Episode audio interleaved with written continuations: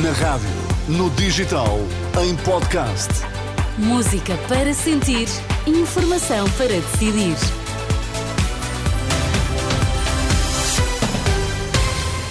Vamos às notícias, edição das 11 com Carla Fino. Bom dia, Carla. O que é que temos a esta hora? Olá, bom dia. Nada está definido. Garante PSD que desmente contactos com vista a coligações pré-eleitorais. Alerta na rede social WhatsApp. Crianças e jovens estão a ser adicionados a grupos com conteúdos impróprios. Vamos então às notícias, edição das 11 com Carla Fino.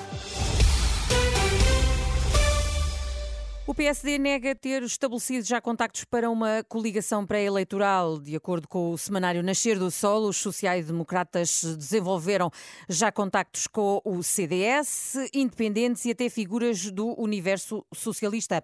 À Renascença, o secretário-geral do partido, Hugo Soares, garante não estar neste momento definida qualquer coligação pré-eleitoral.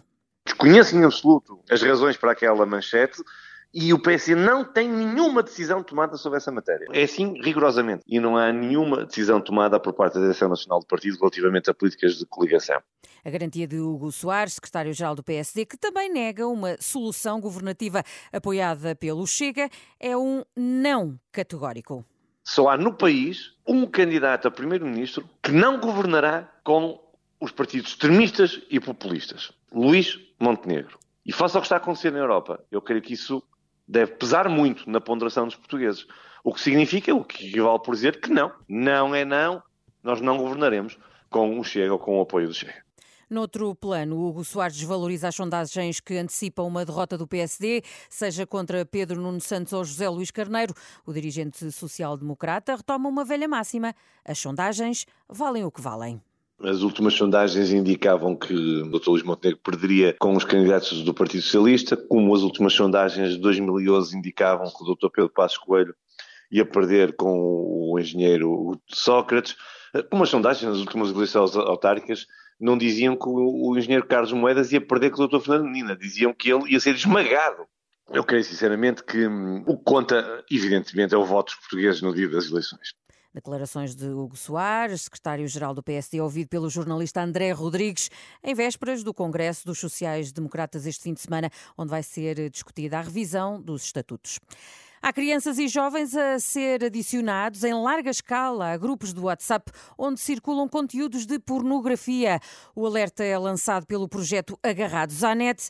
Tito de Moraes, um dos responsáveis pelo projeto, relata que até agora o fenómeno registra-se em várias escolas do Porto, mas estima-se que deverá alastrar ao resto do país.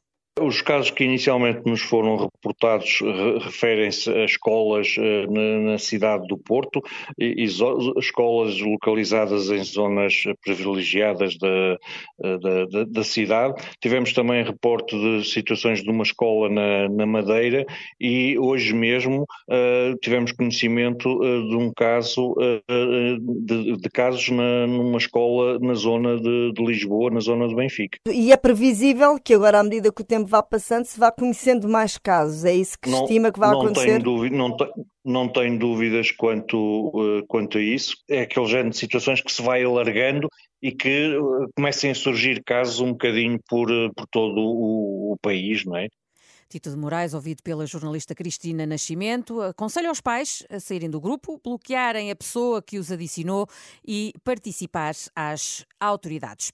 Um bebê de sete meses foi esfaqueado esta madrugada em Mirandela, no distrito de Bragança. O suspeito é padrasto da criança e já foi detido. Segundo avança a agência Luz, a fonte dos bombeiros e da GNR, o bebê foi ali transportado para o Hospital de São João no Porto. A mãe, que também foi esfaqueada, foi transportada para o Hospital de Bragança com ferimentos ligeiros. O caso foi já entregue à Polícia Judiciária. Termino ainda uh, com uma sugestão. Um, Teresa, hum. filmaste, talvez tu não, mas alguém da tua família filmou o 25 de abril de 1974. Talvez, não sei. Hum. É que a Comissão Comemorativa dos 50 anos da Revolução está à procura de imagens.